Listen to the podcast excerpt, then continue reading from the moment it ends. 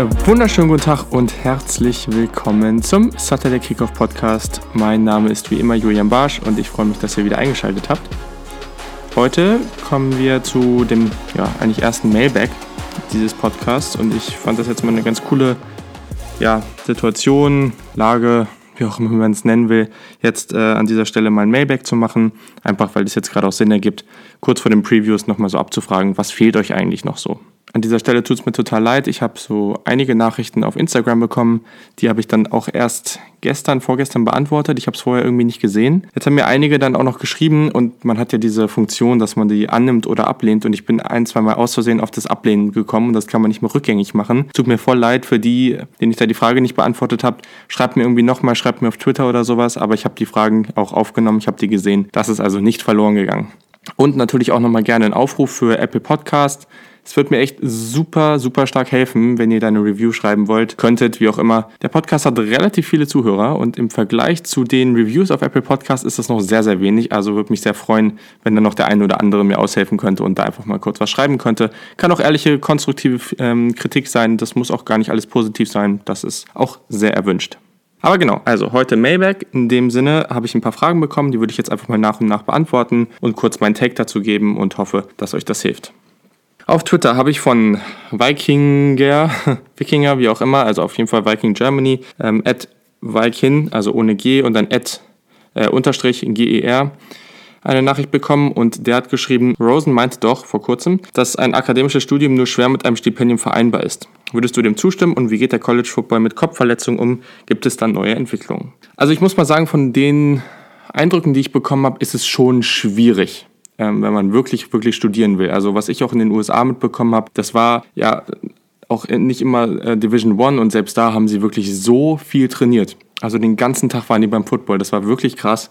Das hat schon was vom Profisport und ich glaube, dass die auch mehr machen als in so an, an manchen Profisportarten auf der Welt. Und ehrlich, das war nicht nur im Football so. Also das war genauso Fußball oder irgendwelche anderen Sportarten da an der Uni. Die haben so viel Training gehabt, die haben so viel Taktikbesprechungen und sonst was nicht alles gehabt, so viel mit dem Team auch rumgehangen. Das ist schon sehr, sehr intensiv.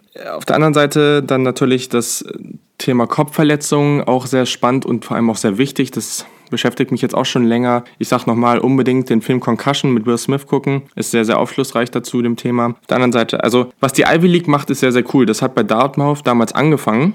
Und ja, jetzt macht es mittlerweile die ganze Ivy League. Die dürfen im Training nicht mehr richtig tackeln. Also die dürfen keine Menschen mehr tackeln im Training. Im Spiel natürlich schon, aber im Training, es gibt so Dummies, die ferngesteuert werden können und die auch sehr, sehr gut sind. Die werden auch in der NFL eingesetzt, aber da mehr so als Manndeckung oder, oder ähnliches. Und die werden da zum Tackeln eingesetzt. Funktioniert gut. Ich würde es gern überall im College Football sehen. Ist mir total egal, was Leute jetzt sagen, dass es ein physisches Spiel ist und dass man das auch wirklich lernen muss und dass man das im Training trainieren muss. Die Gesundheit geht vor und ist mir total egal. Deswegen, also ich finde das viel, viel wichtiger. Ich würde das gerne überall sehen. Und Dartmouth hat im Jahr, also die haben das eingeführt und im Jahr darauf haben sie ihre Tackle Rate in Spielen deutlich verbessern können. Also es scheint auch irgendwo zu funktionieren.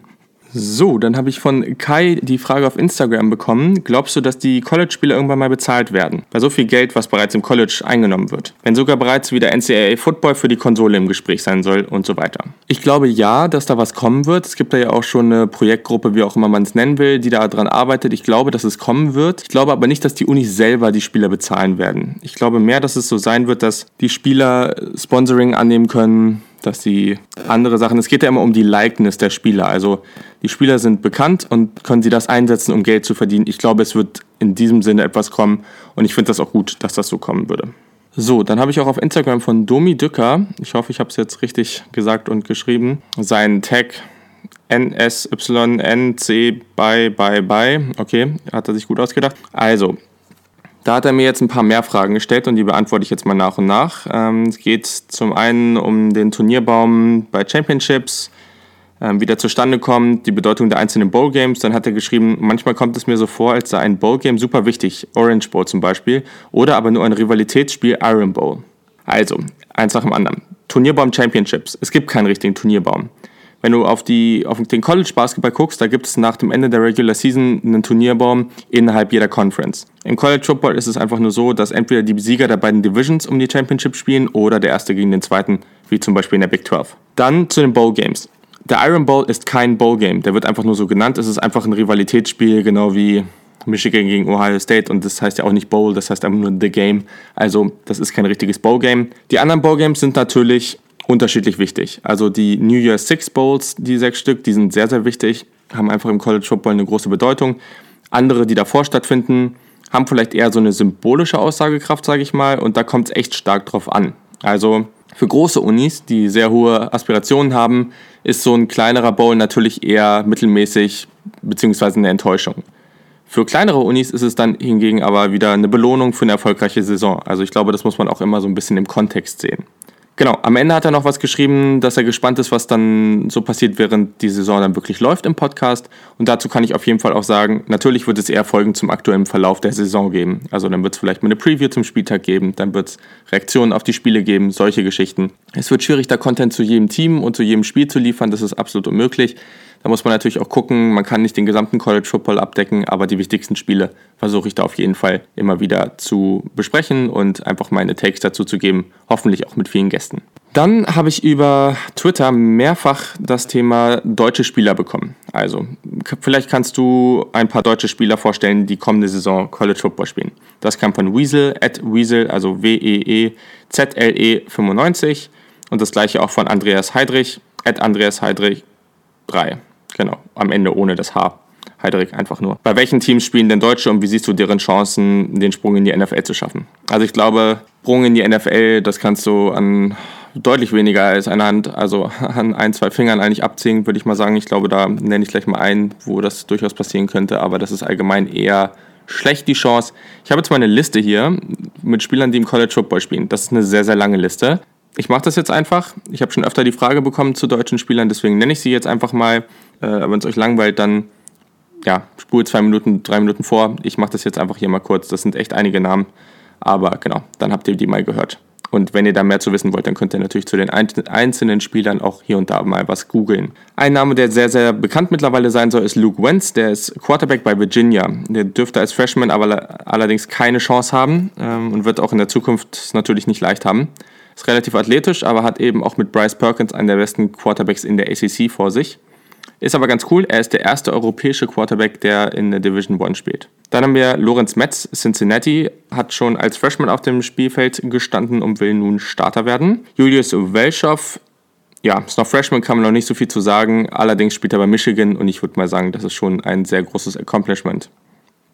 Dann haben wir noch zwei weitere bei Virginia. Das ist Karim Al-Sufi, das ist ein Offensive Tackle, der kommt aus Paderborn und hat damit Luke Wentz schon bei den Dolphins gespielt. Garrick Vollmer ist auch Tackle aus Hamburg und spielt eben auch bei Virginia. Geht in sein drittes Jahr und möchte dort Starter werden.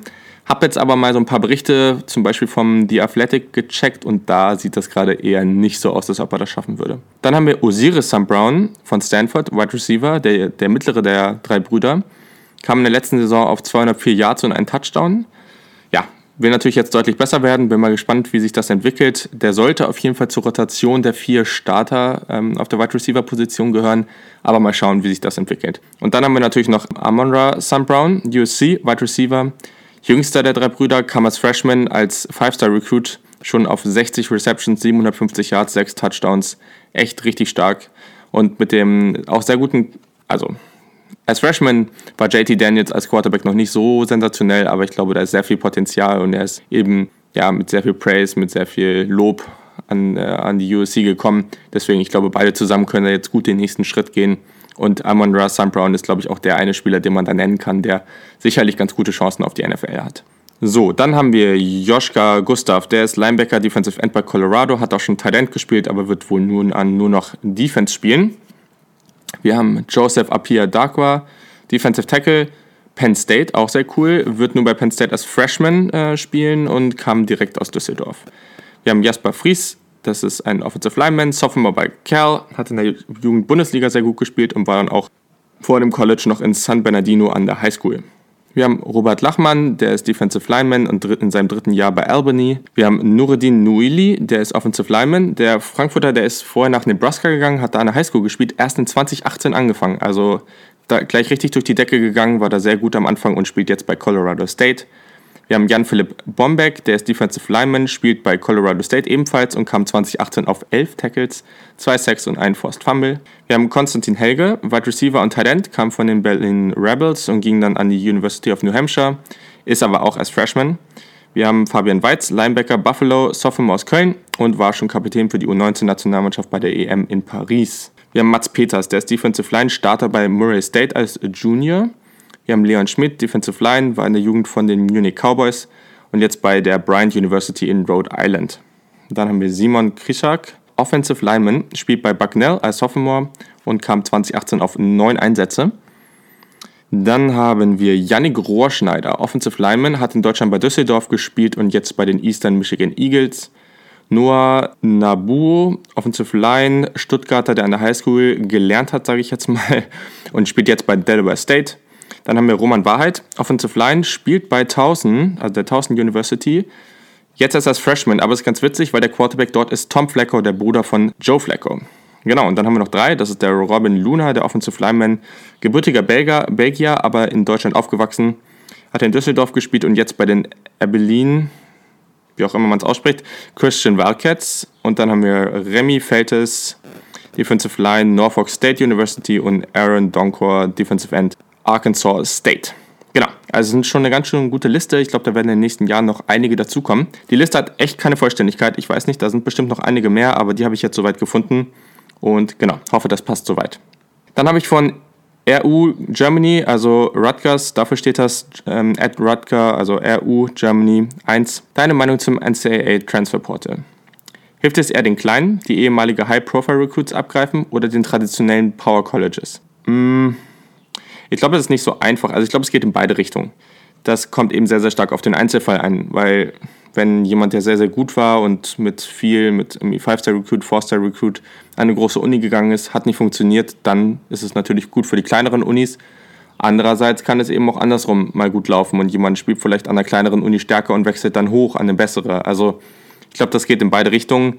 Ich finde es an sich okay, das ganze System. Es ist ja nun jetzt auch nochmal schwerer geworden. Die NCAA hat da nochmal ein bisschen was geändert.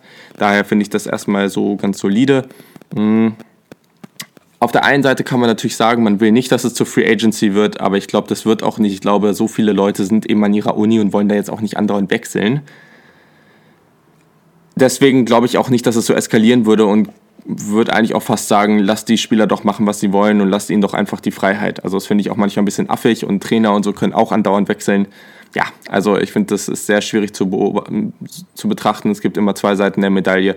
Aber ich glaube, so am Ende wird es nicht die richtige Lösung geben. Die wird es nie geben. Und ja, momentan ist es eben sehr stark vom Einzelfall abhängig. Und das würde ich auch ein bisschen kritisieren, weil dadurch macht man es sich eben sehr schwer. Und dann gibt es wieder Einzelfälle, wo jemand irgendwie nach Hause will, weil die Oma oder der Opa oder die Eltern irgendwie ja, medizinisch gerade nicht so in dem besten Zustand sind und dann äh, ja, dürfen sie das nicht, weil das gerade nicht zu den Regularien passt und dann ist das wieder sehr doof alles. Ist alles irgendwie schwierig. Gleichzeitig gibt es das Argument, dass vielleicht, dass wahrscheinlich irgendwie jeder zweite Spieler irgendwo irgendein Familienmitglied hat, was, was gerade krank ist oder so und dann können die das theoretisch auch alle als Ausrede nehmen, um irgendwie zu wechseln. Ist natürlich auch sehr hart, sowas so zu sagen. Und ich sage jetzt auch einfach nur das, was andere in anderen Podcasts aus den USA äh, so wiedergegeben haben. Aber am Ende sind das natürlich trotzdem alles Faktoren, die, die man da irgendwie mal betrachten muss. So, dann hat der Andreas noch eine Frage, ich glaube sogar noch zwei, ich weiß gar nicht, also auf jeden Fall noch eine gestellt. Gibt es einen Verband analog der NFL, dem die verschiedenen Ligen, Big 10, Pac 12 und so weiter unterstehen? Wer macht die Spielpläne, Regelungen, Regeländerungen und so weiter?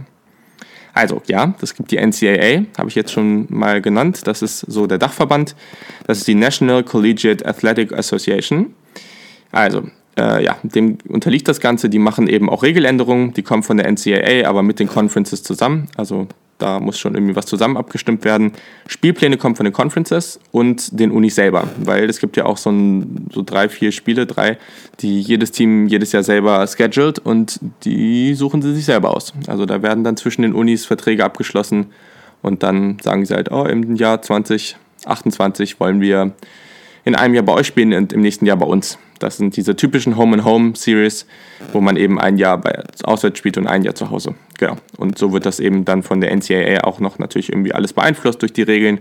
Aber genau, das ist so der grundsätzliche Ablauf. Die NCAA wird auch sehr, sehr viel kritisiert, eben weil das auch eine typische Organisation ist, die sehr viel Geld hat und man sich auch fragt, muss das so sein? In wie viel oder in wie großem Maße agieren die eigentlich um sich selber einfach noch reicher und besser zu machen. Wird von vielen kritisiert, ist wahrscheinlich auch deutlich, also ist wahrscheinlich auch in vielen Fällen so, aber genau, so ist momentan der Aufbau. Dann hat Weasel nochmal eine Frage gestellt, und zwar, warum gelingt es Alabama, so wie jetzt Clemson seit Jahren zu dominieren? Was machen andere große Unis falsch? Liegt es ausschließlich am Coaching-Staff oder zum Beispiel Recruiting?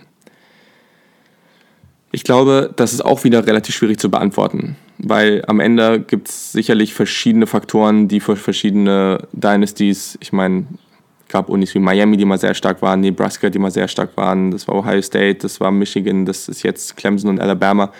gab immer mal wieder Phasen, wo gewisse Unis sehr, sehr gut waren. Und ich glaube, erstmal hat es sehr viel mit dem Coaching zu tun. Wenn der richtige Coach da ist, die richtige Persönlichkeit, dann hat das sehr viel damit zu tun. Aber es ist natürlich irgendwo interagiert das auch alles miteinander. Das Momentum, der Erfolg, vielleicht hat man mal irgendwie kurzfristig ein bisschen Glück, daraus entsteht etwas mehr Erfolg, dadurch entsteht besseres Recruiting und so weiter. Sicherlich aber Coaching und Recruiting sind so die beiden Konstanten. Wenn das stimmt, dann wirst du immer relativ erfolgreich sein. Dazu die Kultur, die geschaffen wird und ein Faktor, da gab es auch eine Umfrage zu und deswegen kann man das auch ganz klar so sagen, die für Spieler sehr, sehr wichtig sind, sind die Facilities. Also wie cool ist der Lockerroom, wie cool ist das Trainingsgelände, das macht einen Unterschied für Spieler, wenn das total runtergekommen ist oder sehr, sehr modern. Und einige Unis haben da wirklich State of the Art, das Allerbeste vom Besten. Ich habe schon, ich glaube, ich habe schon mal gesagt, Guckt euch mal ein Video einfach von den Facilities der Oregon Ducks an. Dann seht ihr, das ist absolut krank. Also das ist so sensationell und das macht einen Unterschied. Also was Clemson, was Alabama, was äh, Oregon, was Ohio State, diese Unis da haben und das haben auch viele kleinere Unis, aber das macht einen Unterschied und das ist den Spielern wichtig.